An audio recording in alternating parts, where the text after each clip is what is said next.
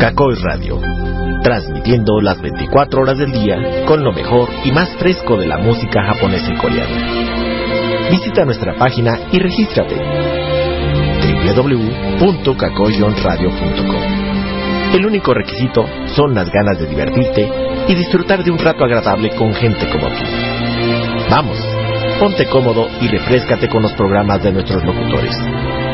Solo por Kakoi Radio, la frescura de tu música.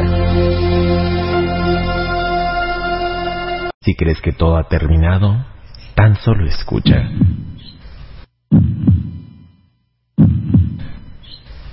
Abre los ojos y respira profundo.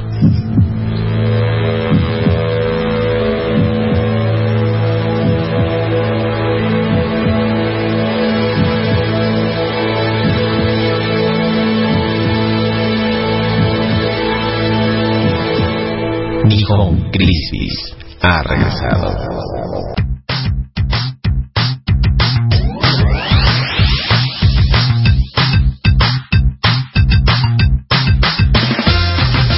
Cuando uno hace cosas repetitivas de manera obsesiva, podría ser considerado un demente maníaco compulsivo. Sin embargo, si haces esto frente a una pantalla y con un control remoto, simplemente eres un gamer. No por nada los maníacos de la animación japonesa se les comenzó a llamar otaku, palabra despectiva que en su momento describía a alguien obsesivo que no puede más que esperar sentado frente al monitor a que empiece el siguiente episodio de su serie favorita. Esto es Nihon Crisis, un programa para acompañar con leche, en donde compartiremos la locura de ser simplemente aficionados a la diversión. El tintero de Okusai. En el tintero de Okusai hablaremos esta semana de los bemoles por los que se encuentra actualmente la animación japonesa. Veremos y compartiremos con ustedes cómo a pesar de que hoy en día se producen hasta 10 veces más series que hace un par de décadas, lamentablemente solo el 10% de estas series es rescatable. Lo demás es simplemente paja comercial.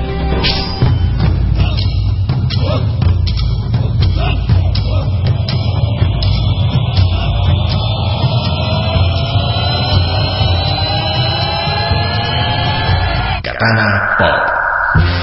Y en Katana Pop hablaremos de uno de los lugares más populares del Japón moderno, y que en sus orígenes jamás se pensó que fuera a pasar de ser un simple distrito comercial de la incipiente industria electrónica japonesa.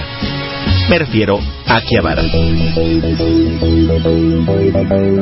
Desde luego tendremos la osadía de incursionar en conceptos que jamás pensamos que formarían parte de nuestro acontecer diario en el espacio de El Navegante. Todo esto acompañado con su correspondiente dosis de música favorita. El único requisito es que se sienten cómodamente con su tazón de leche de preferencia y que se abrochen los cinturones. No vaya a ser que algún tenis galáctico o alguna vaca verde termine por sacudirnos la cabeza. Esto es Nihon Crisis y yo soy el loco de la colina, Kenshin Akiyama. Comenzamos.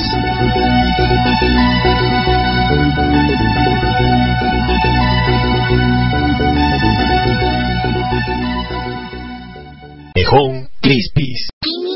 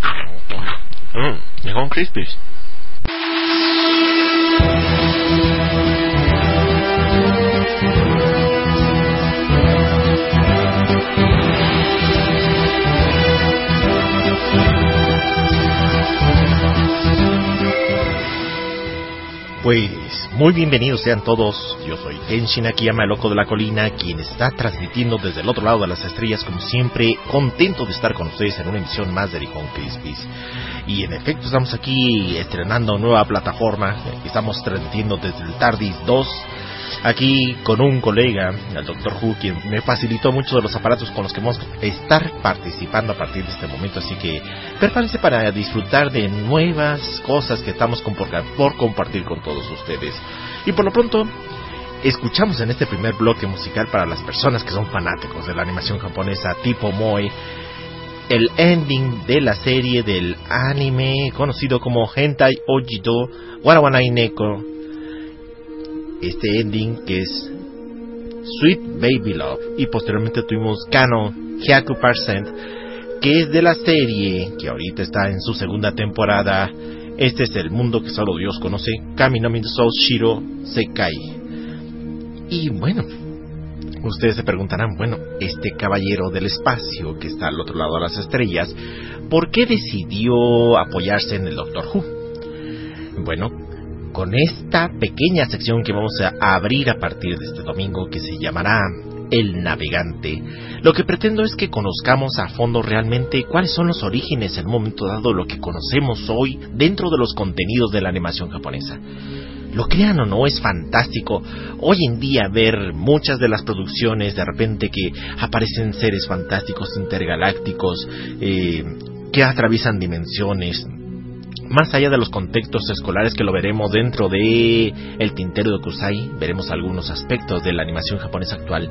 Pero bueno, hay elementos muy rescatables de lo que hoy en día nos distrae y nos entretiene dentro de este mundo maravilloso de la animación japonesa. Y uno se preguntará de dónde sacaron los japoneses tanta imaginación, tanto criterio para crear series fantásticas y una y otra vez. Pareciera como si de repente tuvieran una mega enciclopedia de referencia para poder investigar y de repente sacar argumentos diferentes. Claro, hoy en día vemos muchas de las series que aparentemente son muy aburridas y no, no es sino hasta el tercer episodio que uno empieza a agarrarle sabor. Viceversa, hay otras producciones que prometen mucho y que de repente nos dejan con el bostezo en la boca. Pero más allá de esto, ¿qué es lo que nos atrae de estas series? Tenemos series de culto, como podremos ser Neon Genesis Evangelion, podrían ser series fantásticas, eh, sí, podría mencionar un sinfín de series. Pero ¿de dónde viene todo esto? Lo crean o no, una de las series fantásticas de las que se apoyó la animación japonesa para nutrir todo su contenido, porque recordemos que la animación japonesa precisamente desde que comenzó como tal en el año de 1966 dentro de la producción de televisión de Japón, empezaron a apoyarse mucho en los conceptos robóticos, sistemáticos, etcétera, etcétera. Osamu Tezuka estaba enamorado del contexto de Walt Disney Productions y en este caso le atrajo mucho el diseño de los ojos grandes de Bambi y desde luego el personaje de Max Fletcher, el gato Félix. De ahí el porque Astro Boy, si lo vemos en silueta, veremos la silueta, en pocas palabras, del gato Félix. Pero más allá de esto, el contenido fantástico de los mundos espaciales interdimensionales, con robots, extraterrestres, viajes en el tiempo, personajes épicos de diferentes épocas, lo crean o no, lo extrajeron de una serie de televisión que está hoy en día considerada como la serie de televisión de mayor duración en la historia de la televisión. Me refiero a Doctor Who. Y en efecto, Doctor Who, que es una producción inglesa, fíjense, los ingleses que en un momento dado tienen fama de ser demasiado fríos, a veces con un, un humor bastante, yo diría, escabroso, porque a veces yo veo y no me río muy fácilmente, tenemos grandes comediantes en efecto como en este caso Mr. Bean, que es un hombre fantástico haciendo mímica, etcétera, etcétera. Bueno, los dejo con el siguiente bloque musical y regresamos con más aquí en Nihon Crisp.「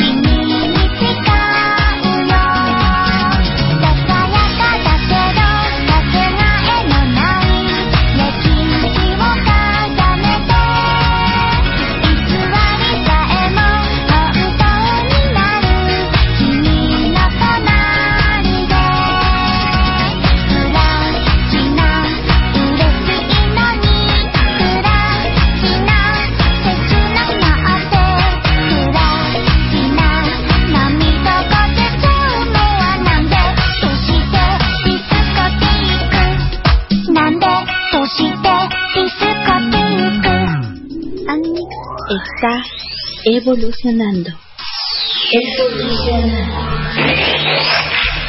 Has llegado al nivel más ¡Ay, qué emoción! ¿Y ahora qué sigue? ¿Qué sigue? Tranquila.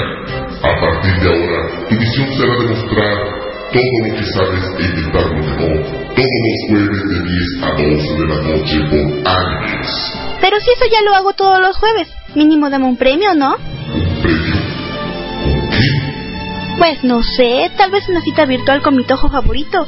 O un robot con la cara y cuerpo de Lee Jung Kim para que chachee mi liga. Mira, la crisis está conmigo, así que por lo pronto solo te daré este hongo con patas con cara de Sheldon Super Thermometer. Así que, confórmate. ¿Qué?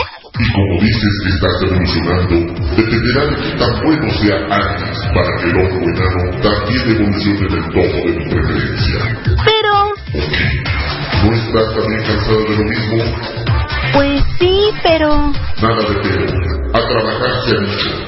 El nuevo nivel de Anis comienza ahora.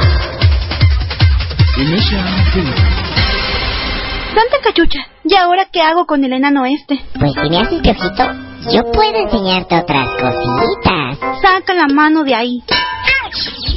Saco y radio, la frescura de tu música. Sora, Sorita, eh, no te enojes, yo solo estaba checando que no te faltara talco. Sora, Sora, no me dejes. ¡Auch!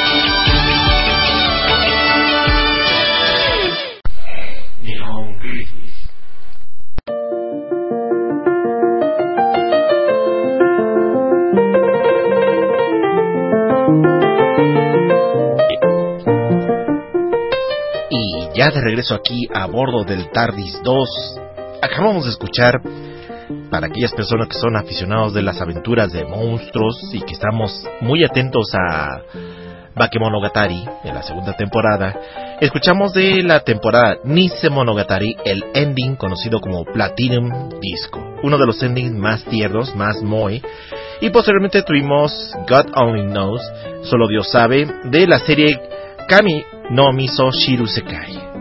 Y bien, como estábamos comentando en el bloque anterior, eh, estamos abordando ahorita uno de los temas interesantes de dónde vienen las ideas de repente para producir. El contenido de la animación japonesa es muy rica en ocasiones y hay algo que han hecho los, han hecho los japoneses precisamente apoyarse y nutrirse de la literatura universal. Pero no, no solo de la literatura clásica, sino también de la moderna. Y entre los grandes éxitos de todos los tiempos tenemos a Doctor Who, que lo crean o no, para las personas que llegaron a, eh, a conocerlo, a ver esta serie, aquí en Latinoamérica estuvo muy de moda durante la década de los 70, conocida como Doctor Misterio, que fue propiamente dicho la cuarta temporada de esta serie, considerada la serie más larga de televisión de todos los tiempos, porque cuando muchos pensaban que se había terminado en el año de 1996 con la última producción de Doctor Who, de repente en 2004 la BBC de Londres dijeron, ¿por qué no retomarlo? Fue un muy buen proyecto. Y decidieron nuevamente volverse a apoyar en el Doctor. Y finalmente volvió a salir la serie con una aceptación impresionante. Como les estaba comentando, Doctor Who conjunta una serie de elementos muy interesantes y que hoy en día podemos verlo no nada más en la animación japonesa, sino en muchas producciones modernas de todos los tiempos. Parece ser como si de repente la enciclopedia de todo lo posible y lo imposible que puede ser explotado dentro de las películas, las series, etcétera, etcétera, y en toda la gama de géneros, extraterrestres, robots, épocas, magia, ocultismo, etcétera, etcétera, todo se conjunta en esta serie de televisión de Doctor Who. Lo que hace verdaderamente llamativa esta serie es que si ustedes se dan la oportunidad de ver esta serie, que aparentemente en los primeros episodios hay que reconocerlo, tenían muy bajo presupuesto. Pero en la década de los 60, seamos sinceros, ¿quién tenía la experiencia siquiera de tener unos estudios tan sofisticados como para crear un escenario muy muy impresionante? Estamos hablando del año de 1966. A grandes rasgos, por si ustedes no conocían, Doctor Who, en pocas palabras, es la historia de un extraterrestre misterioso que se hace llamar Doctor. Y lo primero que le preguntan todos, ¿Doctor qué? Doctor Who. El doctor, simple y sencillamente. Y así conocemos que este personaje que de repente aparece de la nada, parece como que está buscando darle solución a todos los problemas en determinadas épocas del mundo. Lo curioso de esta serie es que comenzó con una persona ya grande de edad, de entre 60 a 65 años de edad. Un doctor viejo que de momento lo vemos, parece que no puede hacer gran cosa, sin embargo nos impresiona mucho en esta primera temporada porque es una persona muy inteligente y que es capaz de llevar a cabo las proezas más impresionantes. Él llega a cualquier época de la historia de la humanidad y trata de arreglar un hecho histórico. El primer argumento que él te puede dar aparece, curioso, en una caseta de policía, como lo están escuchando, una caseta de policía de color azul, que es el símbolo clásico de Doctor Who. Esta caseta que en pocas palabras es la nave espacial de Doctor Who, conocida como TARDIS. Lo impresionante es que a primera vista uno diría, ay, es una caseta como telefónica, sin mayor ciencia ni espectáculo. Cuando abre las puertas, entras a lo que es el interior de la nave del TARDIS. Nadie tendría idea jamás de qué tamaño tiene esta nave espacial, sino hasta que finalmente en la nueva temporada de Doctor Who en el año de 2011 deciden rediseñar la nave espacial de TARDIS. Porque créanme, Doctor Who ha evolucionado, así como la animación japonesa ha evolucionado. El primero que evolucionó dentro de las series de televisión, lo crean o no, fue Doctor Who. Cuando pensábamos que iba a morir, vemos al Doctor Who agonizante y de repente hace una transición y su cuerpo se regenera. Y en ese momento estamos hablando de la década de los 60-70, en el año 1971, que finalmente entró el segundo Doctor Who. Vemos cómo este actor viejito desaparece, se desvanece y se reconstituye en otro actor. Y así le dan una continuidad inteligente a esta serie porque ya entra un segundo actor a dar el quite y finalmente empiezan a darle más movimiento a la serie. Así a lo largo de la serie de estos años, desde 1966 hasta la fecha, han habido siete doctores, doctores, Doctor Who, eh, de los cuales los más impresionantes son los dos últimos, porque estamos hablando de una BBC de Londres que tiene ya la tecnología de televisión impresionante. Pasamos de una producción muy sencilla a una producción muy evolucionada, pero la trama sigue siendo la misma. Y si ustedes se dan una oportunidad, yo los invito a que entren a YouTube a que busquen Doctor Who 50 aniversario. Hay tres videos clave para entender Doctor Who y no solo eso, sino para enamorarse de la idea de esta serie de televisión. Si ustedes, les voy a ser sincero, les gusta Neon Genesis Evangelion, les gusta Cowboy Bebop, les gusta... mm, eh, bueno, hay muchas series de anime ahorita se me fueron. Tenía una lista como de siete series de anime que tienen ese contexto ondas espaciales, extraterrestres, investigadores, que de hecho una de las series de televisión que ahorita están teniendo y que está retomando mucho del Doctor Who, lo crean o no, es la de Mackie OG Devils and Realist. Este es algo así como los magos con realista contra los realistas. En pocas palabras, es un hombre que cree en la ciencia y que se niega a creer en los demonios. Doctor Who, que es un extraterrestre, llega y te explica que todo tiene una razón de ser.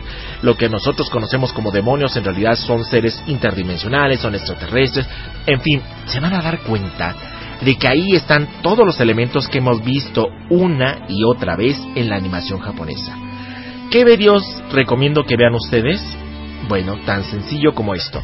Les recomiendo que vean Doctor Who, The First Question, en pocas palabras, Doctor Who, la primera pregunta. Es una síntesis de 15 minutos para que ustedes entiendan quién es Doctor Who. El segundo video, que yo recomiendo mucho, es Doctor Who de Mystery. Y así se pueden agarrar en cadena, ah, ya con que abran el video de Doctor Who, The First Question, se van a dar cuenta de toda la historia.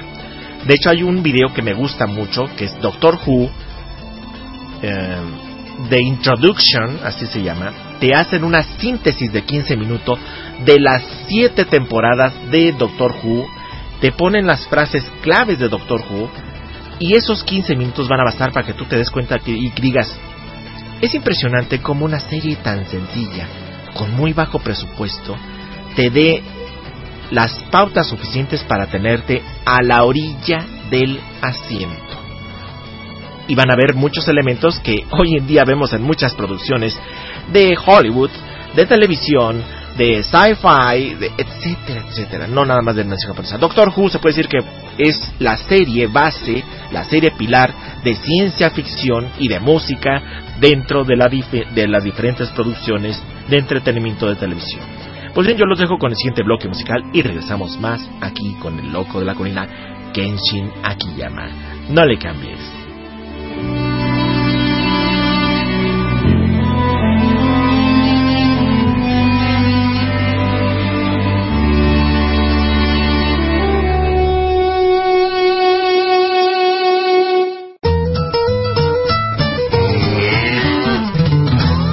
Crispies.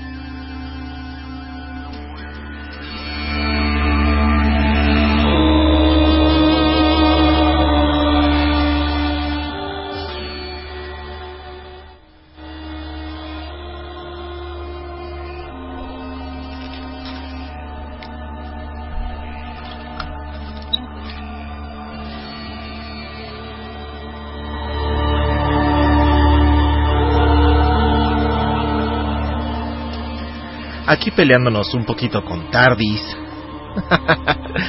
de repente nos hacen las travesuras los aparatos electrónicos.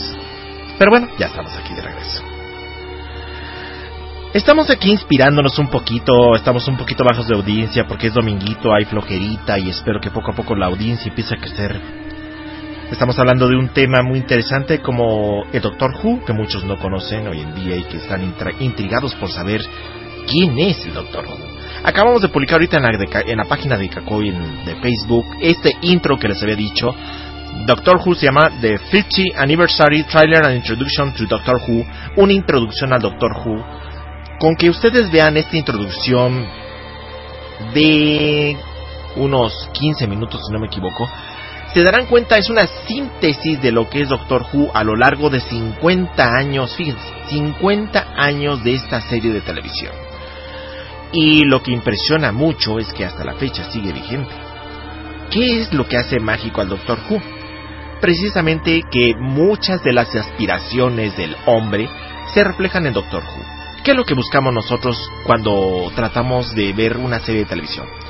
Tal vez buscar mundos fantásticos diferentes, tal vez la oportunidad de tener una aventura que nos saque de la rutina, tal vez viajar en el tiempo y en el espacio, conocer seres mágicos, chicas fantásticas o tal vez incluso misterios indescriptibles.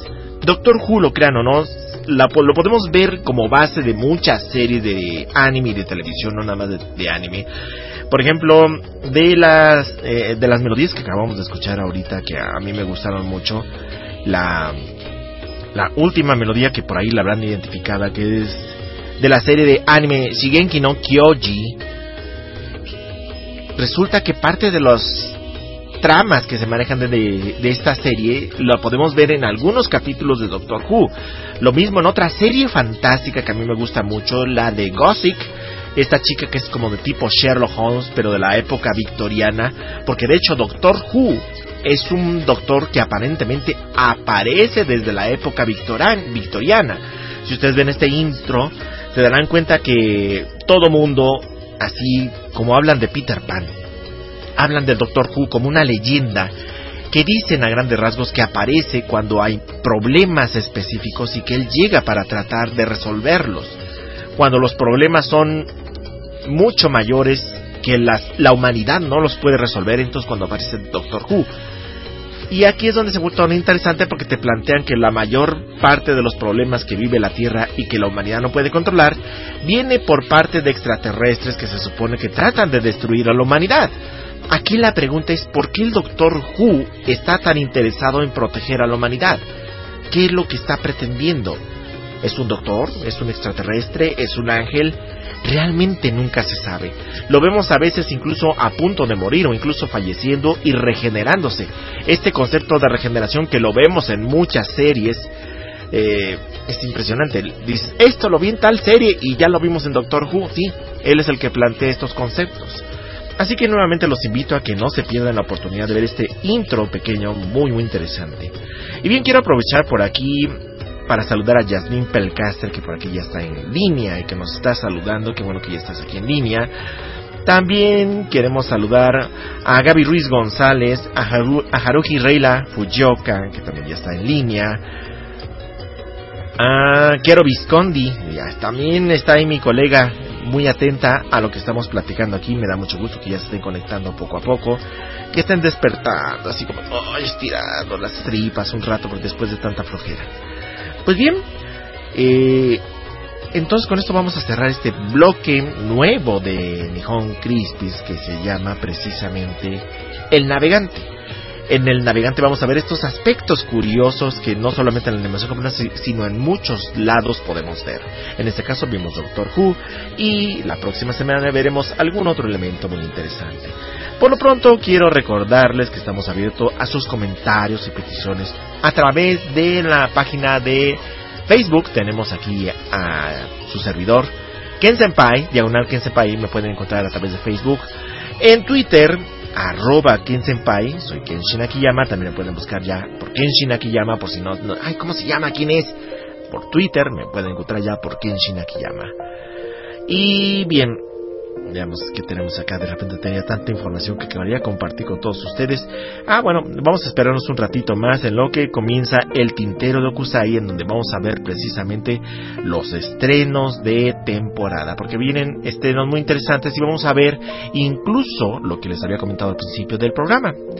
Es impresionante como hoy en día existe una gran producción de series, estamos hablando de más de 30 estrenos en este mes, y sin embargo apenas el 10% de lo que se produce, de lo que se estrena, es rescatable. De eso vamos a hablar precisamente en el tintero de Kusai y quiero sus opiniones. ¿Qué series de anime están viendo en estos momentos que les parece interesante? ¿Qué otras series están viendo y dijeron, guacala, esto no me gustó y le voy a dejar de ver? Vamos a ver cómo de repente en algunas series dices, yo esperaba algo mejor. Y eso hablaremos después del siguiente bloque musical. Recuerda, este es con Crispis y yo soy Kenshin Akiyama, el loco de la colina. No le cambies.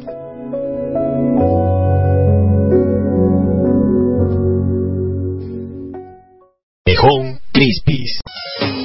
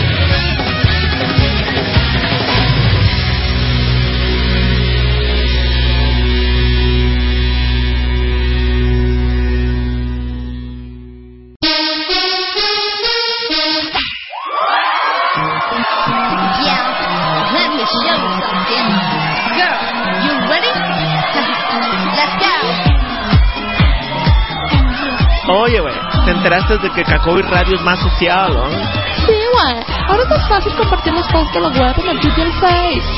Sí, son la pura onda, güey. Déjale hablo a mi daddy para que me compre Cacoy, güey.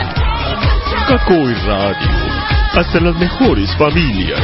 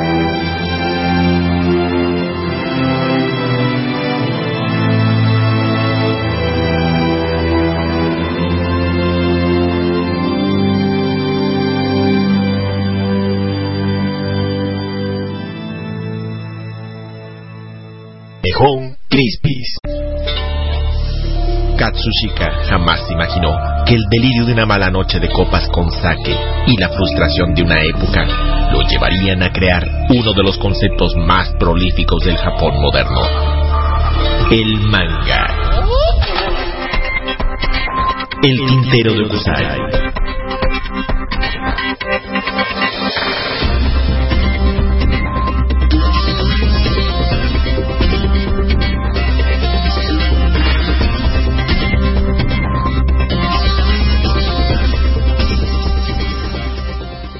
Ya estamos de regreso aquí en el tintero de, de Okusai. Me están diciendo que la página de Kakoi se ha caído.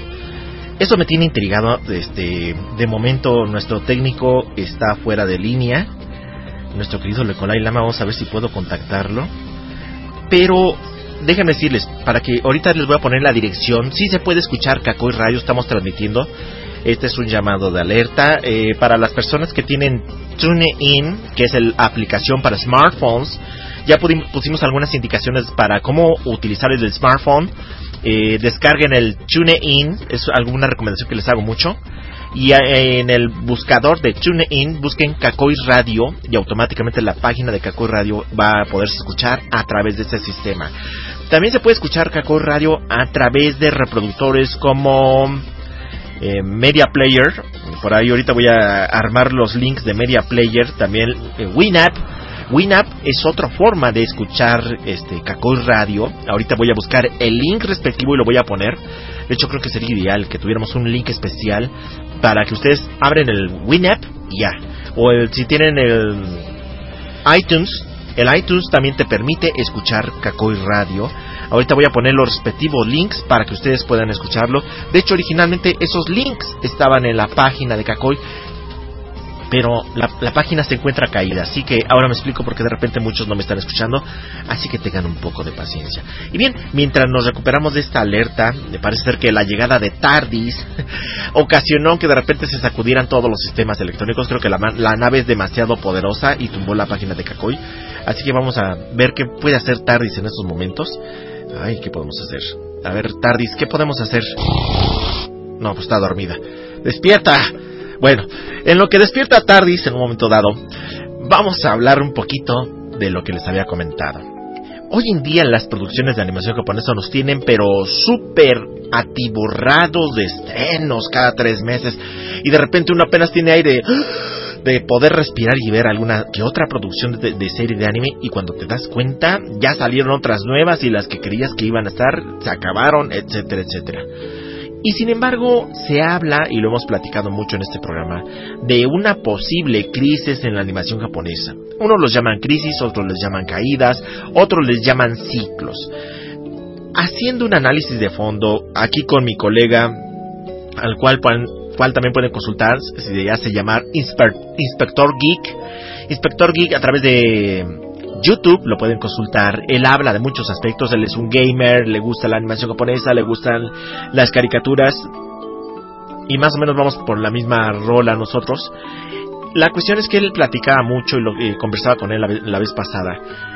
La animación japonesa hoy entró en un periodo de mediocridad, lo crean o no. Pero ¿dónde radica esta mediocridad? Y viniendo de Japón, pero si Japón no tiene nada de mediocre, en efecto. El problema aquí es que de repente, ante la necesidad de producir más para hacer más dinero, de repente agarran cualquier cosa y hoy tenemos que sacar un estreno. Y entonces de repente, ah, pues sacamos esta serie de este videojuego. Ay, medio- más o menos le escribes una historia, un guion, lo sacamos, le ponemos dibujos bonitos y pácatelas, sale la serie. Y de repente las nuevas producciones de animación japonesa carecen de argumento o de trama. Y tú te quedas, bueno, ¿y de qué se trata esta serie?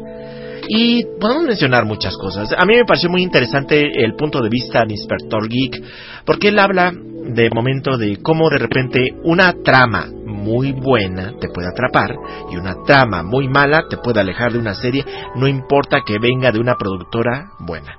Ejemplo, y él lo, lo retomo de él. Un chico y una chica son comprometidos por parte de sus papás, que son amigos desde la juventud, y deciden que sus hijos se casen. De repente, cuando estos chicos se conocen por primera vez, él y ella se odian. Saben artes marciales y sin embargo ellos consideran que cuando ellos se unan van a hacer crecer su dojo y van a prolongar el prestigio de la familia. Desde luego la trama se torna interesante porque el chico cada vez que se moja se convierte en mujer. Y no solo eso, sino que el chico a lo largo de su entrenamiento ha hecho muchos amigos y enemigos y todos en la búsqueda de Ranma, la mayoría terminan cayendo en unos lagos mágicos. Interesante trama. No les digo el nombre de la serie, no necesita mayor especulación porque ya sabemos de qué serie se trata. Otro trama muy interesante. Resulta que cae un meteorito del espacio exterior, derrite todo el polo sur, se muere más de la mitad del mundo, pasan varios años, finalmente reconstruyen todo eso, crean una institución que trata de luchar contra seres espaciales a los cuales identifican como ángel y que parece ser que de acuerdo con unos pergaminos en el mar muerto tienen la intención de destruir el mundo. Conforme avanza la historia nos damos cuenta de que en realidad no tratan de destruirnos sino de purificarlo. Y la trama se torna interesante cuando nos damos cuenta que entre quienes creíamos que eran buenos resultan ser malos y quienes creíamos que eran malos resultan ser los buenos. ¿Saben qué serie es? No necesito decir nombres. Son tramas muy interesantes. Los tramas nuevos, ¿qué es lo que te plantean? Ahí va, un argumento. Un chico y una chica van a la escuela secundaria. ¿Y luego? Eso es la historia. Dos chicos son integrantes de un grupo de béisbol dentro de una academia de preparatoria y quieren llegar a ser los mejores. ¿Y? No hay más. Y así sucesivamente podemos agarrar argumentos como que te quedas, bueno, estos de repente dicen, ah, sí, vamos a hablar de historias de la vida común, que es los eh, slide life, se les llama, y que consiste en precisamente narrando, narrarnos en situaciones de la vida cotidiana. Hay historias muy buenas dentro de este contexto, pero empezaron a abusar demasiado de esto. Seguiremos hablando de este problema que están enfrentando allá en la animación japonesa. No le cambies. 日本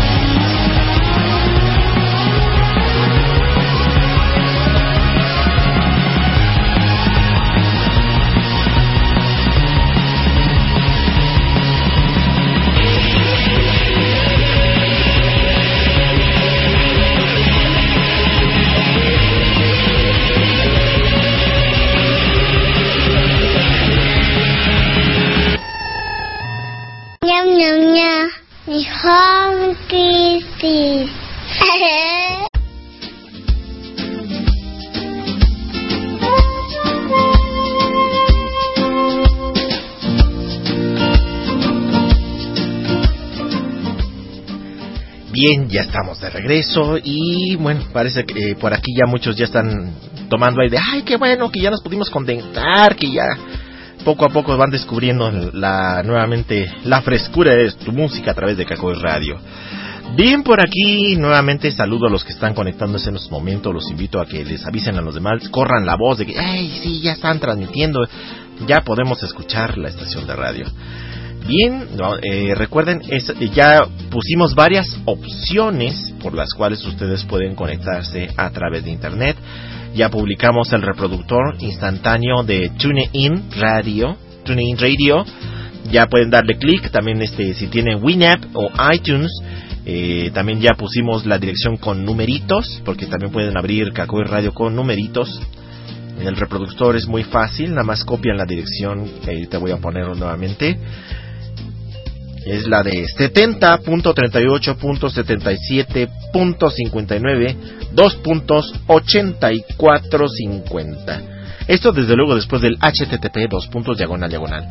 Si ustedes tienen el reproductor de Winamp, nada más dicen abrir URL y le dan esta dirección y automáticamente van a escuchar toda la transmisión de Caco Radio. Estamos transmitiendo en vivo y a todo color.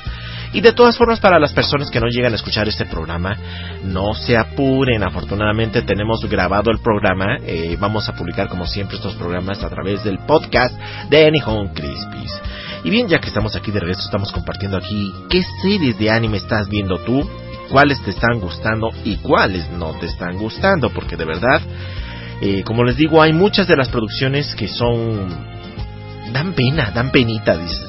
Por ejemplo, aquí Haruki Reila nos está comentando que está viendo en esta temporada la de Blood Lad, muy buena serie, por cierto. Eh, Brothers Conflict está divertida. Eh, es una serie de anime muy básica, los dibujos son muy sencillos, pero la trama es muy, muy interesante.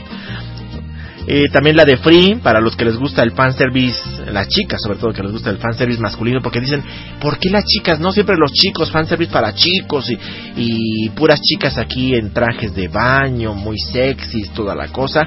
Y las chicas que, que no tienen corazoncito, entonces sacaron una serie de Free, que me parece una muy buena opción. También tenemos la de Makai OG Devils and Realist, eh, que es una trama muy interesante como tipo misterio, en donde vemos nuevamente el conflicto entre la ciencia y el conocimiento contra la magia y el esoterismo. Y también tenemos Uchoute Kazoku, también, eh, y la de Mushibuyo, Ino, Inuto Hasami, ah, esa está buenísima, Inuto Hasami wa Tsukaijou, traducido al español es algo así como El perro y las tijeras. Es una trama divertidísima. ¿Quieren reírse así hasta que les duela la panza? Vean esa serie de Inno Hasami, El perro y las tijeras. Si lo pueden ver a través de Crunchyroll. Se van a divertir, digo yo, de verdad, hacía rato que no me reía por una historia que es a la vez cómica, porque es absurda. Y eso es lo que realmente rescata esta serie. Vamos, y sin embargo tenemos otras series que de verdad dan penita. Ahí me voy contra esas series. Por ahí, igual algunos ya las vieron. Digo, no, Kenshin, estás loco. ¿Cómo vas a decir que está mal esa serie? Me voy. Esto es nomás una serie como que dicen, ya se basaron mucho en el fanservice excesivo. Eh, perdón la expresión, ya se basan en puras este chichis voladoras y nalgas golpeadoras, porque no hay otra explicación para eso. La de High School D by D New. Eh, la trama clásico, el chico que de repente se hace sirviente de una chica demonio que está súper súper escultural y de repente la chica que es un demonio pues resulta que es la más buena onda y que los que están tratando de destruir las demonios son los ángeles que resultan ser los malos. Pero bueno, no me baso en esta trama, sino que lo que me baso de repente es que todo el tiempo están abusando del fanservice y del edge. Entonces llega un momento que, como dicen, te hostiga y dices, ya, ya, ya, ya. ¿Y cuál es la historia? La historia es muy pobre. Están desglosando una historia que fácilmente la podrían manejar en 13 episodios, pero a lo largo de 13 episodios. Pero bueno, allá ellos. One Piece sigue teniendo mucha fuerza. Es una, fíjense, One Piece es una serie de anime que a pesar de no tener dibujos muy sofisticados, la trama es muy interesante. Tanto que por eso ahorita van en el episodio 605. Fíjense nada más. y es una serie que todavía sigue vigente. También tenemos Saint Seiya Omega, que ya por ahí muchos se suicidaron con galletas de animalito porque ¡ah, no puede ser que le hayan hecho la historia de Saint Seiya! El gusto se rompe en géneros. Pero sí, variaron, variaron bastante la historia. Yo dejé de verla. Fantasista Doll, ah, sin comentarios. Quisieron hacer algo así como en su momento fue la de Angelic Liar. ¿Recuerdan esa serie de las chicas Clamp? Si no la recuerdan o no la vieron, les recomiendo mucho que vean Angelic Liar.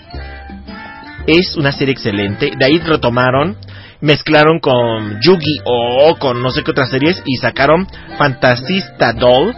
Que eso sí, los dibujos son bellísimos. Son unas niñas, uh, super cookies, así con ojos grandotes de peloteras. Y muy moe las chicas. Pero la trama, dices, "Ay, ay, ya cambié. Mejor le voy a cambiar. Están bonitos los dibujos, pero la historia está de flojera. Servant by Service es una historia interesante, pero es The Life of Life, en pocas palabras, hechos de la vida. Es una chica que se mete a trabajar en una oficina burocrática, así como hagan de cuenta que la Secretaría de Hacienda y Crédito Público o Tesorería, en donde ella tiene que estar recibiendo a la gente tengo que pagar este servicio, tengo que dar de alta tal acta, tengo que registrar el- este a mi nieto que acaba de nacer. Bueno, es una crítica para que vean que no nada más en México hay estos problemas. En todo el mundo se cuecen habas. Y Servant by Service me parece una trama muy interesante en el sentido de que es una chica que odia a los burócratas porque le pusieron un nombre súper largo porque resulta que sus papás no sabían qué nombre ponerle. Y como no sabían qué nombre ponerle, pues fácil, dijeron, ah, pues vamos a ponerle todos los nombres que se nos ocurrieron. Y de esa larga, larga, larga lista, como de 20 nombres, el último nombre que es el que menos le gusta, que es el de Lucy, es por el cual le llaman. Y entonces ella quiere buscar al burócrata que tuvo la ocurrencia de ponerle ese nombre y aceptarlo. Y dice, voy a demostrar cómo es que los burócratas podemos dar un trabajo digno y no tenemos que aceptar, etcétera. Te botas de la risa, porque te das cuenta de que en el mundo de los burócratas está el que come tortas, el- está el que echa novia, está el que busca la hora de comer porque no quiere trabajar, está el que está sentado escuchando a todos los viejecitos que se están jubilando y ay, mijito, fíjate que no me pagan mi pensión y la pobre persona de burócrata está, ajá, ajá. Bueno, se van a notar de la risa y van a ver, bueno, en todos lados del mundo se cuecen habas. Esta es una muy buena serie. Otra serie que de plano está excelente es la de Shingenki no Kyoji o la, la batalla contra los titanes que realmente está teniendo mucho auge. Una serie que yo me atrevería a recomendar también es la de Love's Lab, Laboratorio del Amor. Para aquellos que dicen, ¿qué es eso de Laboratorio? Yo les recomiendo mucho Love Labs. Eh, yo cuando empecé a ver la primera trama, el primer capítulo dije, ah, está muy aguada. Es la clásica historia, el argumento. Una secundaria, una preparatoria de chicas, de señoritas, tiene a una chica que es la clásica super deportista que todo el mundo la admira. Bueno, me ganó la música. Seguimos hablando después del siguiente bloque musical. No le cambien.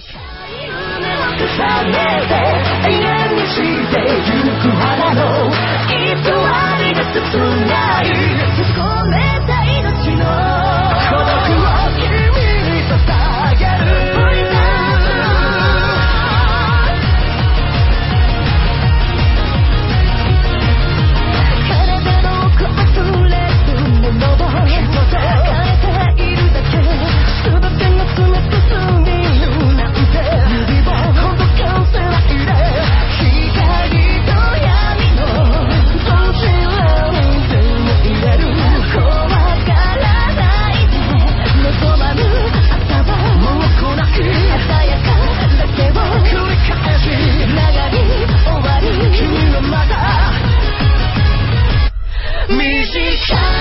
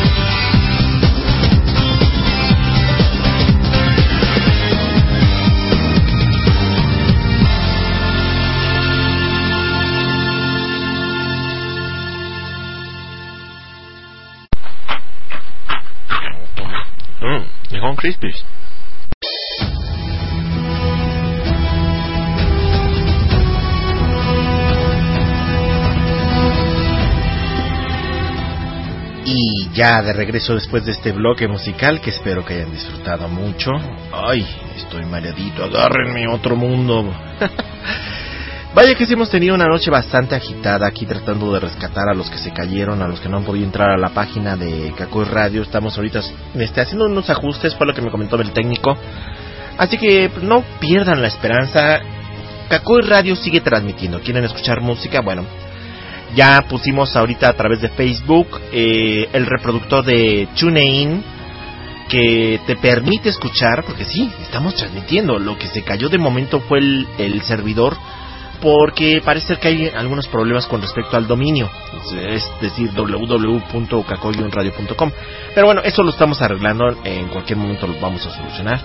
Por lo pronto, uh, escuchamos en este bloque que acaba de terminar el opening de Kakumake, Valverb y posteriormente tuvimos esta otra melodía que está en japonés, así que déjenme ver. Es de la serie de anime Detective Conan, es uno de los tantos openings que se han manejado. Es el opening conocido como Naso. Y bien, esperemos que ya estén más gente en línea, por aquí ya estamos jalando.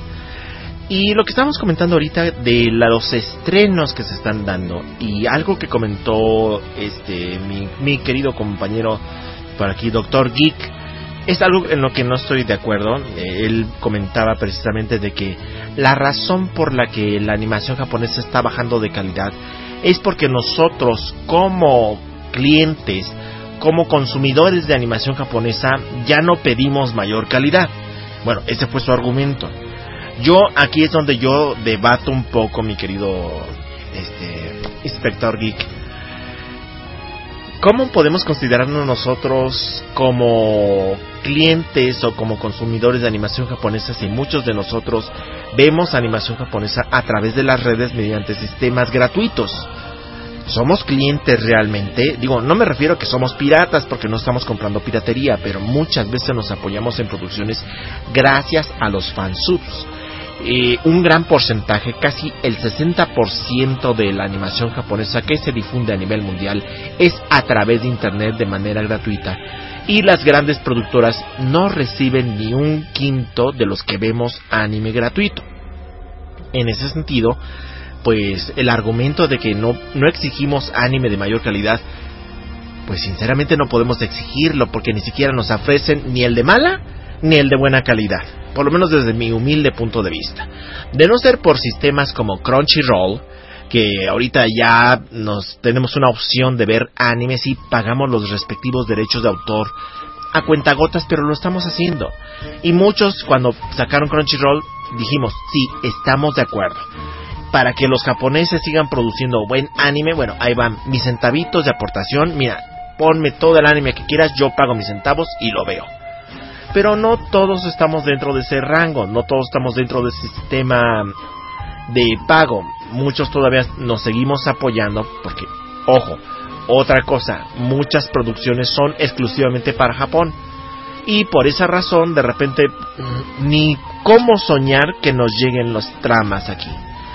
Ese es otro punto que menciona Inspector Geek, que dice que en efecto el contenido de la animación japonesa cada vez vemos más y más que proyectan la cultura japonesa. Vamos a un ejemplo. Década de los 80.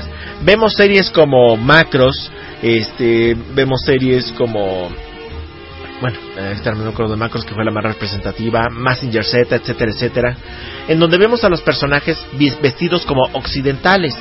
Es poco lo que alcanzamos a ver de la cultura oriental, es decir, los dojos, los kimonos, las katanas, etcétera, etcétera.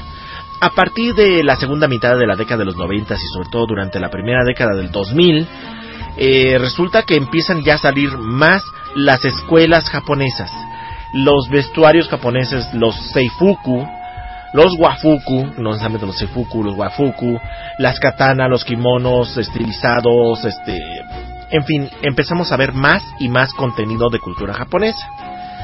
Eh, él lo critica en ese sentido, dice pues como que ya es algo muy recurrido, pero créanme, a mí me está llamando mucho la atención y es una de las razones por la cual yo me enamoro cada vez más de Japón. Hay cosas muy bonitas que tienen, desde los vestuarios, desde sus costumbres, desde su magia en sí, pero obviamente sí se está deformando en muchos aspectos. Sí está bajando la calidad, los argumentos son muy pobres, como les había comentado, eh, hay series de anime, por ejemplo, la segunda temporada de Bakemonogatari. Los diálogos que se están echando de repente los personajes, digo, van a, ahorita en el tercer episodio.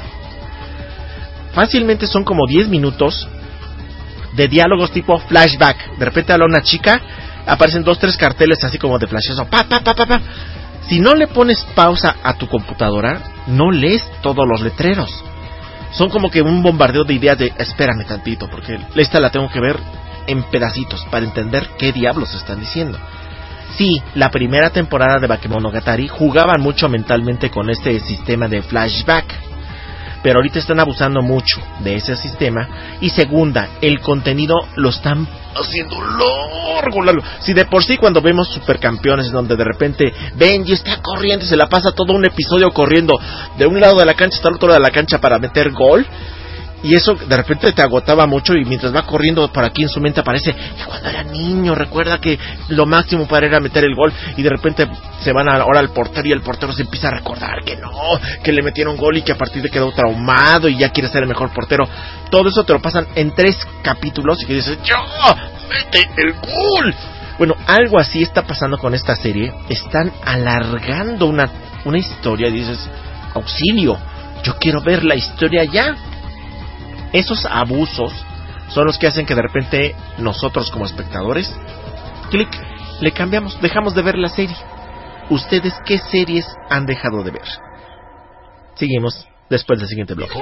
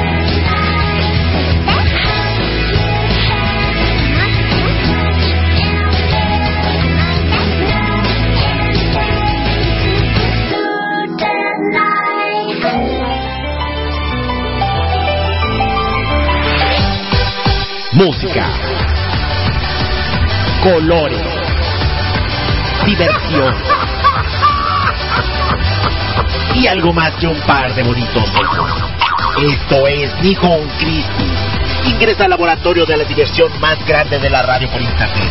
Solo tres horas bastan para cargarte con lo más entretenido de la cultura del anime y del J-pop.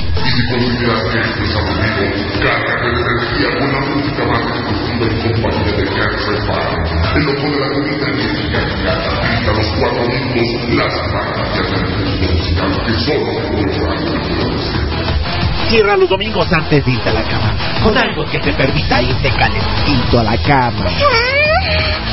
Cristi, todos los domingos de 8 a 11 de la noche. Desde luego, por Cacoy Radio, la frescura de tu música.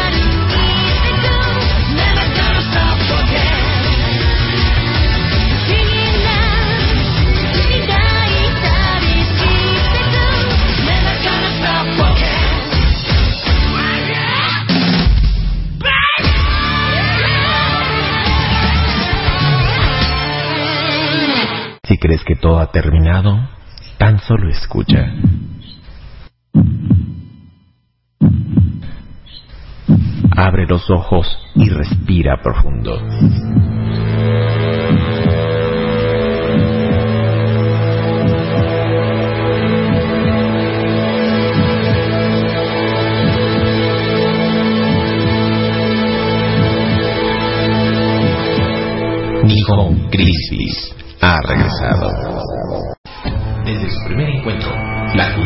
Sol naciente y la del sol descendiente se enfrentarían a espadas y pistolas para finalmente traer como resultado uno de los amalgamas culturales más pintorescos del mundo.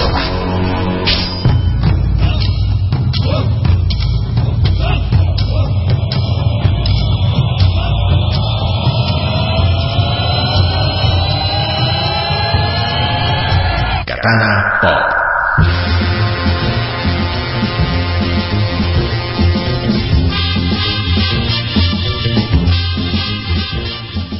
Bien, y bien, a partir de estos momentos vamos a conectar, a comenzar con nuestra sección Katana Pop. Y como les había comentado, vamos a dar un poquito pausa de lo que estábamos hablando y vamos a relajarnos así. ah, nos estiramos un poco y nos reponemos un poquito de esta caída de la página de Kakoi para los que están conectando en estos momentos. Qué bueno que están conectándose. Vamos a hablar en estos momentos de uno de los lugares más representativos del Japón moderno y curioso que en realidad está desde el periodo Edo.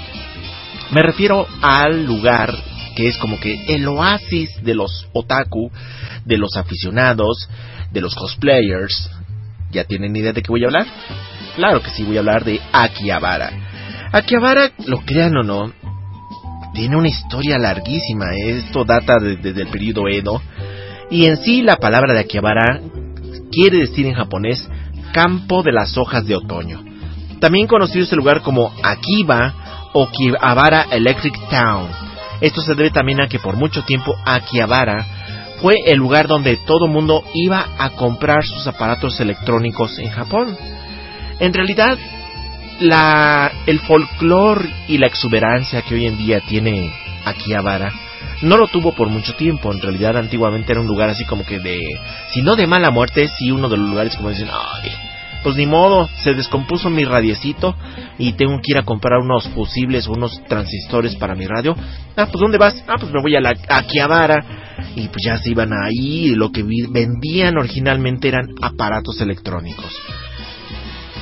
Akihabara hoy en día es una zona comercial muy importante. Es donde se encuentran los más grandes comercios de equipos electrónicos y de cómputo de Japón. Lo curioso es que ahí incluso se, ya se volvió un centro cultural para los aficionados de la animación japonesa, en donde muchos jóvenes, sobre todo, van a dar vuelo a su imaginación, van a dar un grito de libertad en pocas palabras. Y curioso, gente profesionista con carreras, maestrías, doctorados, suelen recorrer estas calles disfrazados de sus personajes favoritos. Otros tantos van a comprar producciones de animación japonesa y desde luego, lo crean o no, hay mucho, mucho mercado sexual. No me refiero a prostitución, no, me refiero a comercio de video. Curioso, allí en Japón de hecho está prohibido la prostitución. Sin embargo, vemos que es uno de los mercados sexuales más grandes de Asia. Y no necesito realmente dar mayores detalles, en efecto, puedes encontrar todo tipo de artículos desde los dakimakuras o almohadas abrazables de este tipo, las muñecas de Fort Wood, que son muy famosas porque son muñecas de tamaño real, con vaginas, con sistemas ya para dar placer, etcétera, etcétera, etcétera. Y por ahí hablaremos de otro tema muy interesante terminando Katana Pop. Pero bueno, esto no es lo único que se maneja en Akihabara. Akihabara se ha convertido en pocas palabras en un centro de atracción impresionante donde encuentras todo lo imaginable e inimaginable.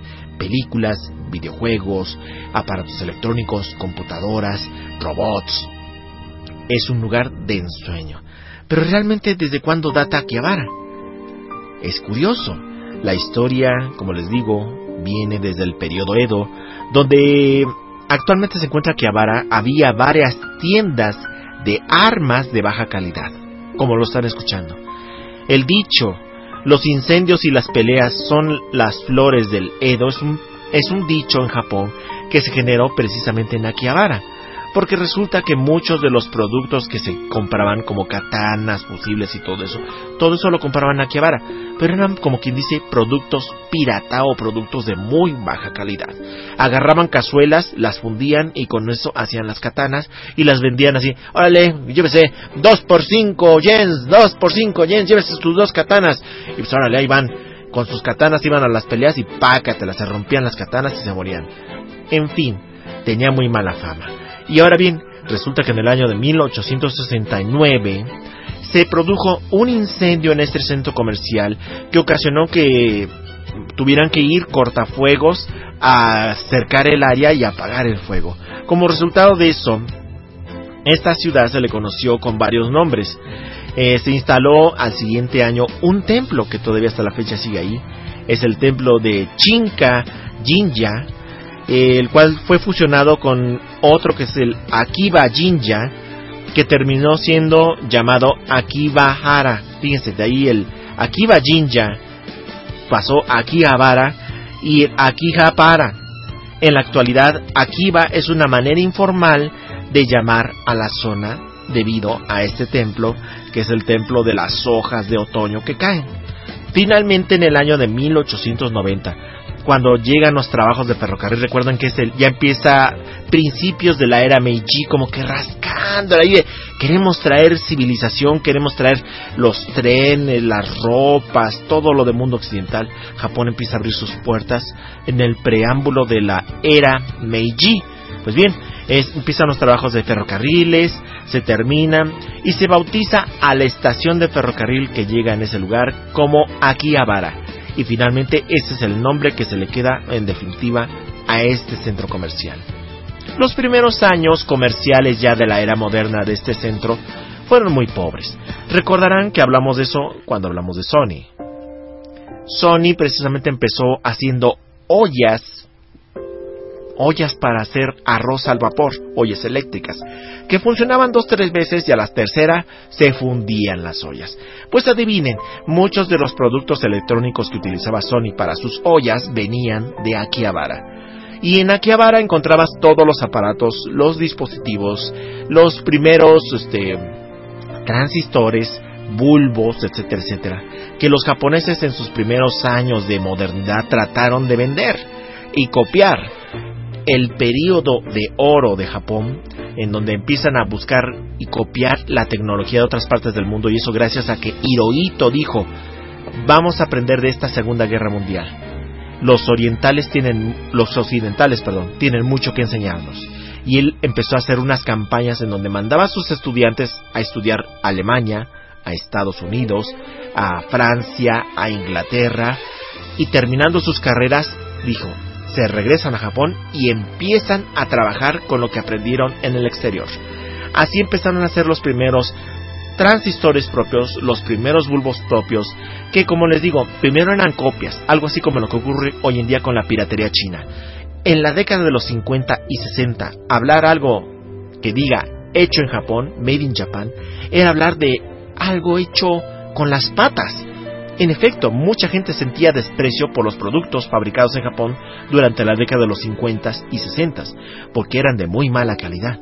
Pero a partir de la segunda mitad de los 60, Japón empieza a profesionalizarse y Akihabara empieza a ser, como quien dice, el ejemplo de ello. Los primeros aparatos electrónicos Sony de primera calidad empezaron a ser vendidos en Akihabara. Y no solo eso, llegó la década de los 70, junto con la animación japonesa vemos incluso muchas eh, mercancías nuevas, juguetes sobre todo. Japón empieza a crear juguetes modernos de la década 70 a 80 y gran parte de estos juguetes son vendidos en Akihabara. Seguiremos hablando de esto después del siguiente bloque musical. No le cambien.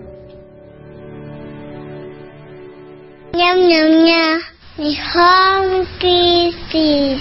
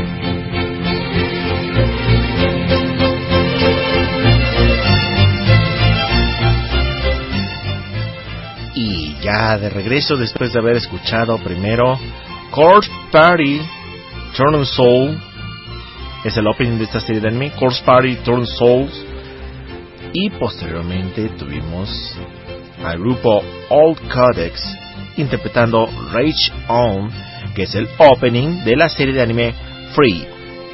Y ya que estamos aquí de regreso vamos a seguir platicando un poquito más de Akihabara qué noche tan agradable nos estamos pasando, por lo menos los que se han podido conectar. No se apuren, como les digo, este programa está grabado, así que lo vamos a publicar inmediatamente, corre la voz. Nihon Crispy se va a publicar en cuanto terminemos el programa, en media hora ya está en línea. Así que estén muy atentos, vamos a publicar el link respectivo para que ustedes puedan bajar el programa y lo escuchen sin ningún problema. Parece que, como les digo, tenemos algún problemilla por ahí con la página, con el dominio, pero bueno, eso se arreglará esta semana. E independientemente de eso, Nihon Crispis va a seguir transmitiendo y vamos a seguir grabando los programas, así que pues con mucho gusto los que quieran escucharnos a través del podcast de Nihon Crispis, que lo pueden escuchar a través de iBox, lo pueden escuchar también a través del iTunes, sí, como lo están escuchando en el iTunes. Si ustedes abren su iTunes, le dan Nihon Crispis en los podcasts, así de rápido van a encontrar las transmisiones de Nihon Crispis. Y que vaya que tenemos bastantitas, no son todas, estamos hablando ahorita presente que está hablando con con mi querida Yasmini, pero también aquí quién más me está platicando, ay, están platicando mucha gente, Quero de Viscondi que dice que nos lleva siete años escuchándonos. Y bueno, yo ya llevo pues ya la década transmitiendo a través de Caco y otros proyectos que por ahí hemos tenido me acuerdo que incluso transmitíamos cuando la radio todavía no era continua como ahorita. Y mucho antes ya había trabajado en otros programas de radio. Pero bueno, ya no hablaremos de eso. Vamos a seguir hablando ahorita con Katana Pop, hablando de Akihabara. Y como les había dicho, Akihabara evolucionó hasta que finalmente en la década de los ochentas comenzó a tener la imagen que hoy en día conocemos. ¿Qué fue lo que ayudó que Akihabara creciera? No solamente fue la tecnología, también fue el hecho de que de la mano de la tecnología, como les dije, estaba la animación japonesa. Y con la animación japonesa, precisamente toda la mercadotecnia que se empezó a manejar y que nosotros conocemos, empezó a finales de los 70s y principios de los 80s. Las primeras series de televisión, las series de anime que tuvieron sus primeras mercadising o merchandising, fueron precisamente la de Astro Boy, que tenía un, no les miento, tenía un robot de hojalata tipo Astro Boy, el cual podía ser comprado en Akihabara por lo que en aquel entonces eran 50 centavos de dólar. Algo así, si nos vamos en esa época, sería algo así como 20 pesos mexicanos, eh, unos 10 centavos de dólar aproximadamente, un poquito 15 centavos de dólar. Era muy económico porque era, adivinen, la hojalata que utilizaban para los robotitos de Astro Boy eran hojalata de refrescos. En efecto, las latas de refresco que hacían las, las juntaban, las desarmaban, las, las volteaban, las remodelaban y con eso hacían las figuritas, los juguetitos de cuerda si ustedes hoy en día tienen la oportunidad de ir al museo del juguete que está en Japón, es impresionante. Hay una sección en donde te explican cómo estos juguetes los, hacían precisamente de estos eh, latas de refresco, sin que hubiera una cultura de reciclaje. ¿Por qué? Porque no había mucho presupuesto, que era lo más económico. Recogías las latas de la basura, las recortabas, las moldeabas, las pintabas y ya tenías tu juguetito. Hoy en día esos juguetes están valuados en miles de dólares. Pero si es un juguete de hecho de una lata de refresco, sí, pero por lo que simboliza y por la antigüedad, esos juguetes son carísimos. Y si ustedes abren el juguete por dentro, se va a ver el anuncio del refresco de lata que se supone que estaba hecho. Fíjense nada más que dato. Empieza, llega la década de los 80, empieza a evolucionar, sale la producción de Hayao Miyazaki, la de Heidi, tiene mucho éxito. El primer, mer- este, la primera serie de que sale con musicalización muy grande, se tradujo en más de siete idiomas. Las canciones se vendieron con discos, con cassettes. Sony aprovechó, empezó a producir sus cassettes, sus discos, y los discos y cassettes empezaron a venderse en Akihabara, junto con pósters temáticos, eh, con también Massinger Z, que fue otro de las productoras que tuvo sus primeros eh, productos de mercadismo que solamente los podías encontrar en Akihabara. Llega la década de los 80, llega una gran serie como Macros, que tiene mucha, mucha aceptación a nivel mundial gracias a que Harmony Gold compra derechos y hace una reproducción, lo hacen como Robotech. Empezamos a descubrir que Japón tiene una gran propuesta de animación. Y no solo eso, sino que viene acompañada de una serie de productos. Yo quiero ese juguete, yo quiero esa figura. Hasta la década de los ochentas no había propiamente dicho figuras, había juguetes. Pero como había muchos chicos que crecieron con estos temas de anime y guardaban sus juguetes, empezaron a decir, bueno, ¿y por qué no hacemos figuras? Y así, al final de los ochentas, empiezan las primeras figuras de resina que empiezan a venderse también en Akihabara junto con todos estos productos electrónicos, los videos, las ovas, los animes, todo eso. Ya en pocas palabras era un mercado conformado. Tú podías darte tu vuelta en Akihabara y era como cuando eras niño, el día de Navidad. Llegabas a la tienda de juguetes y decías, wow, sacabas tus ojos así como tipo el gato de Shrek, el gato con botas y te brillaban los ojos y oh, mi personaje favorito y su figura está aquí y no solo eso, sus ropas, sus vestuarios están acá. Yo quiero vestirme y empieza la década de los noventas los primeros cosplayers y empezaban a ir no solo eso sino que iban vestidos de sus personajes caracterizados. De manera que poco a poco durante los noventas y finalmente en el año 2000, Akihabara empezó a tomar la imagen que hoy en día tiene. Muchos jóvenes, muchos adultos, profesionistas acuden a este lugar mágico. Seguimos después del siguiente bloque. Mm, Nihon Crispies.「Radio.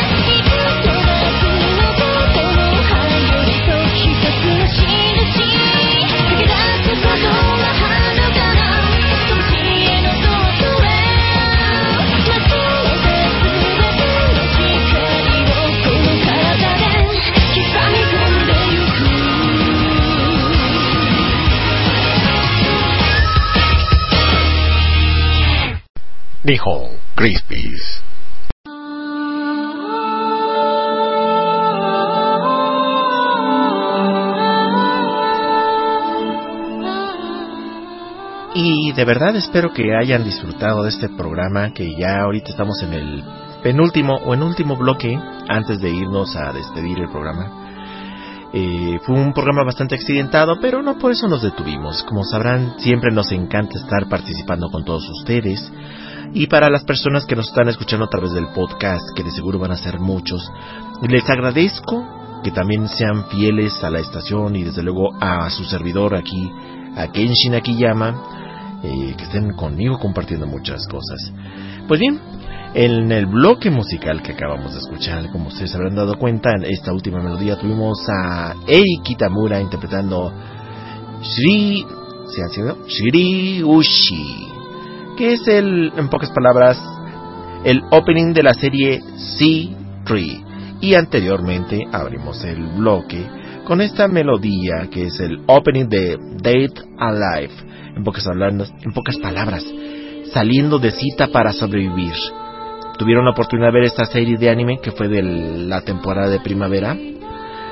Esta melodía que se llama Sweet y me pareció una buena trama. Realmente lo que bajó un poco la calidad de la serie fue que se aflojó la historia. Como estábamos platicando en el tintero de Okusai, y con esto vamos a cerrar el programa, de repente hay muchas producciones de animación japonesa que son de relleno o son nada más para generar consumo. Hay que reconocer algo. La calidad de los dibujos en algunas producciones son excelentes, bellísimas. Realmente, antes, fíjense, yo me basaba para ver una serie de anime en el diseño de los personajes. Yo decía, me encanta el personaje, lo quiero ver, y nada más por el solo diseño del personaje. Y en efecto, veía el personaje, veía la historia, me enamoraba de la historia y decía, estupendo, fue una excel- excelente serie. Pero a partir de hace dos años, la calidad del dibujo no es garantía de una excelente producción. Y como les digo, hay varias series, entre ellos la de Fantasista Doll, que los personajes son bellísimos de tipo Moe, dices, wow, me enamoro de las chicas. Si te encantó Card Captor Sakura, si te encantó eh, Angelic Layer, etcétera, etcétera, dices, ese es el tipo de personajes que me gusta. Y sin embargo ves la trama, te deja un mal sabor de boca, por lo menos en el primer episodio, y te quita las ganas de ver la serie. Y así tenemos otra serie que es la que estoy buscando ahorita, que está basado en un videojuego, se llama Chojigen Game Neptune de Animation, que está basado en el videojuego del mismo nombre de Chojigen Game Neptune. Las chicas son bellísimas, pero la trama es flojísima, así como están de bellos los personajes, la trama es así como un kilo de huevos, por no decir otra cosa, que te da mucha flojera ver la serie y dices, no, yo no veo el segundo episodio, prefiero jugar el videojuego en todo caso, o me espero a ver una trama, o si sale una, un manga, prefiero ver el manga. En fin, como les digo, se están volviendo demasiado comerciales, nada más en la pura imagen, en el fanservice, en así, te, man- te mandan a lo bruto pura imagen, imagen, imagen, y el contenido viene muy flojo. Resultado, de las 36 series que se estrenaron, si apuradamente tenemos 10 series, y eso estoy exagerando, yo fácilmente podría decir que son 6 series las que pueden ser reconocidas y que son vistas y que dices, wow, vale la pena ver estas series de anime. Pues bien, espero que para el próximo domingo ya estemos más regularizados. De todas formas, invito a todos mis radioescuchas que me contacten a través del Facebook. Así es, en Facebook www.facebook.com diagonal Ken Senpai. Ahí estoy más que atento. Pónganme comentarios. Ahí me van a encontrar como Eric Galicia, mi nombre de periodista, pero me pueden contactar. Y si ustedes me escriben cosas, con mucho gusto yo les respondo. También a través de Twitter, Kenshin Akiyama es arroba Kensenpai. Me van a encontrar rapidísimo. Kenshin Akiyama. Por internet ya pueden poner El Loco de la Colina, Kenshin Akiyama, Ken Senpai y me van a encontrar. O sea, realmente ya tengo mis añitos aquí transmitiendo, así que es muy fácil contactarme. Así que si quieren saber algo más, si quieren que aborde algún tema en particular dentro de Nihon Crispies, no duden en hacérmelo saber. Con mucho gusto estoy para servirles. Y por aquí le agradezco mucho a Kiero Visconti que por aquí está disfrutando mucho de las... Ah, por cierto, que le mando un saludo a la vaca Cleta. Sí, por aquí. A ver, Cleta, ¿estás por ahí? Está el fondo de Tardis. Cleta. Ándale. este. Sí, saludan. Sí, pues, nuestra querida vaca Cleta, que como mucho tiempo estuvo en alguno de los programas, y pues aquí se metía de metiche porque me encantaba estar metido. Ya, ya, ya. Vete para allá. Esta se emociona. Pero bueno, afortunadamente es de nuestros personajes que tenemos aquí dentro de Kakoi Radio y que seguimos disfrutando mucho de estos personajes. Estén atentos dentro de los programas que vamos a manejar en Nihon Crispes. En un futuro vamos a tener como siempre sorpresas. Estamos ya preparando, sí sé que falta. Octubre es un mes especial para Nihon Crispis. Tenemos los programas especiales con motivo de Halloween y Día de Muertos. Y ya tenemos por ahí incluso un pequeño Así como la Navidad de Kakoi, tenemos por aquí la historia de horror de Nihon Crispis, en donde veremos a Igor contando una maravillosa historia de horror que te matará, pero de risa. Espero que lo disfruten los dejo con el último bloque musical. Relájense, es dominguito y regreso para despedirme. Recuerda, esto es Nihon Crispis y yo soy el loco de la colina Kenshin Akiyama. No le cambies.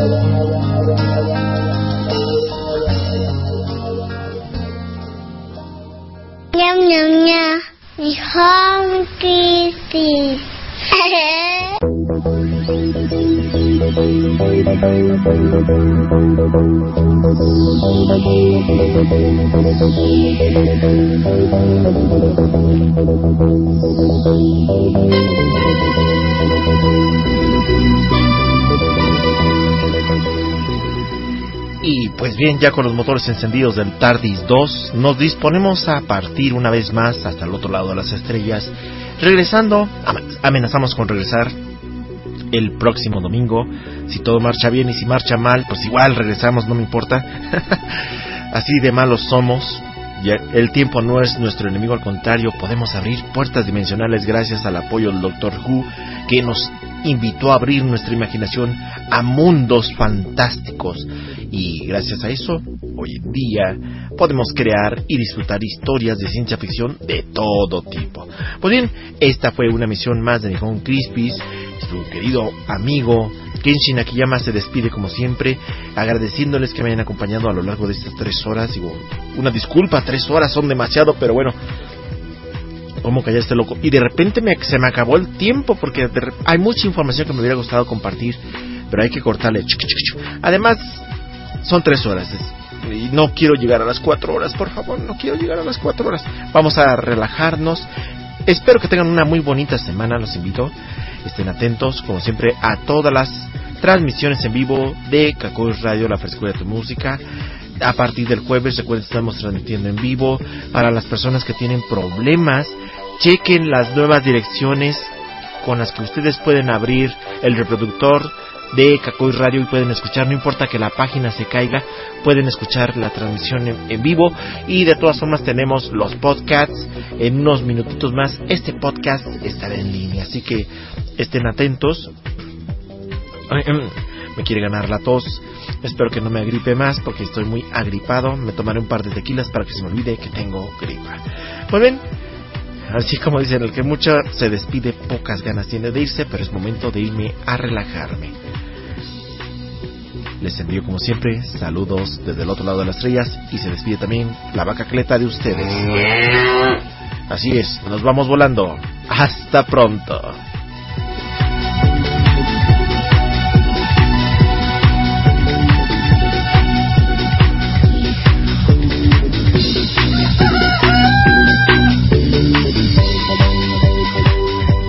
Agarra, la, agarra el gallo, por favor.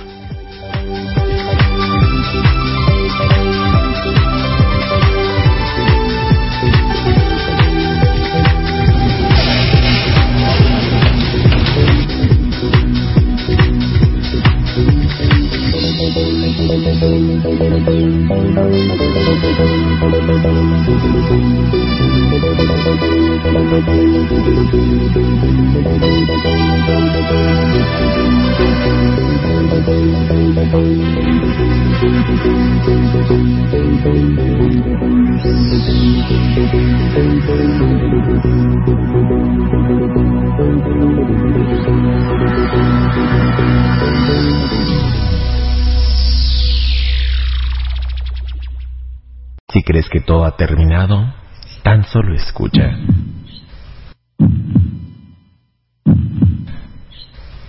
Abre los ojos y respira profundo.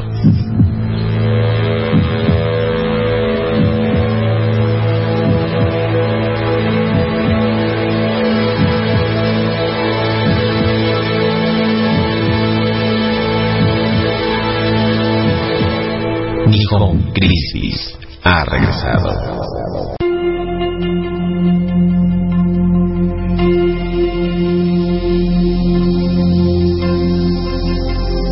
Esta es Kakoi Radio, transmitiendo las 24 horas del día con lo mejor y más fresco de la música japonesa y coreana. Visita nuestra página y regístrate www.kakoyonradio.com. El único requisito son las ganas de divertirte y disfrutar de un rato agradable con gente como tú.